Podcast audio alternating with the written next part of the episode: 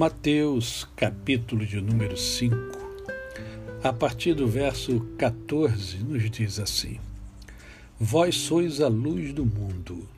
Não se pode esconder a cidade edificada sobre um monte, nem se acende uma candeia para colocá-la debaixo do alqueire, mas no velador, e alumia a todos os que se encontram na casa. Assim brilhe também a vossa luz diante dos homens, para que vejam as vossas boas obras e glorifiquem a vosso Pai que está nos céus. Palavra de Deus, Evangelho segundo Mateus.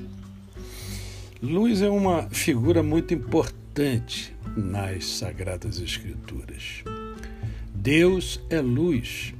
Encontramos em 1 Epístola de João, capítulo 1, verso 5. Isaías 9, 2 fala uh, da vinda de Jesus. E ao falar da vinda de Jesus, Isaías diz: O povo que andava em trevas viu grande luz.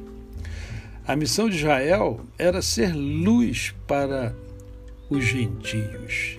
Isso está em Isaías 42, versos 6 e 51, versos 4 e 5. Paulo, no Novo Testamento, nos lembra que uh, o Deus deste século cegou os entendimentos dos incrédulos para que lhes são, é, para que lhes não resplandeça a luz do Evangelho da glória de Cristo. Está na segunda carta aos Coríntios, capítulo 4, verso 4. É interessante que Jesus convoca seus seguidores a ser aquilo que ele mesmo é. E ele afirma: Eu sou a luz do mundo. Está em João, capítulo 8, verso 12. Aqueles que permanecem em Cristo, a verdadeira luz, são também luz. A luz de Jesus brilhando neles aparece em cada rosto, nas palavras, nas ações, e assim ilumina o mundo ao redor. Com isso, nós entendemos que a luz precisa ser vista. E é interessante a gente observar o passado, né? porque as casas na Palestina eram bastante escuras, como uma com uma abertura pequena que servia de janela. A posse da luz de Cristo faz com que seus discípulos sejam visíveis como uma cidade edificada sobre um monte, que pode ser claramente vista a quilômetros de distância. Os crentes não podem se esconder, o cristão não pode se esconder e deixar de brilhar para Cristo é, esse contexto, enfatiza que não pode haver discípulos secretos. Em segundo lugar, a luz dissipa as trevas. Então, as trevas desaparecem quando a luz brilha, ela clareia, ela, ela afasta, afasta o mundo da escuridão. A luz ela também avisa do perigo, ela revela os perigos que nos cercam. Né?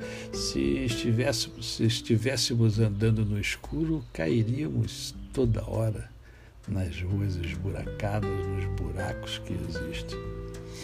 A luz é um guia, né? por isso a Bíblia diz, o salmista diz, né? lâmpada para os nossos pés é a tua palavra e luz para os meus caminhos. Salmo 119, verso 105, muito conhecido. Pelo nosso testemunho brilhante, dirigimos muitas outras pessoas pelo caminho do Senhor. A luz deve brilhar né, no mundo, é o que nós estamos percebendo. Né? Por isso, Jesus fala: Olha, vós sois a luz do mundo. E o resultado da luz. Qual é o resultado da luz? Outros podem ver as nossas boas obras.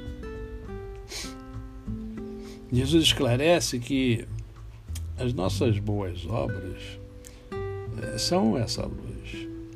Essa expressão abrange tudo que o crente, tudo que o cristão faz e diz, demonstrando sua fé cristã. Em outras palavras, é, refere-se ao, ao nosso testemunho diário. Nós temos o dever de praticar boas obras, o dever de contagiar o mundo com coisas boas. Que nessa manhã, tarde ou noite, nós possamos fazer brilhar a luz de Cristo que está em nós. A você, o meu cordial bom dia. Eu sou o pastor Décio Moraes.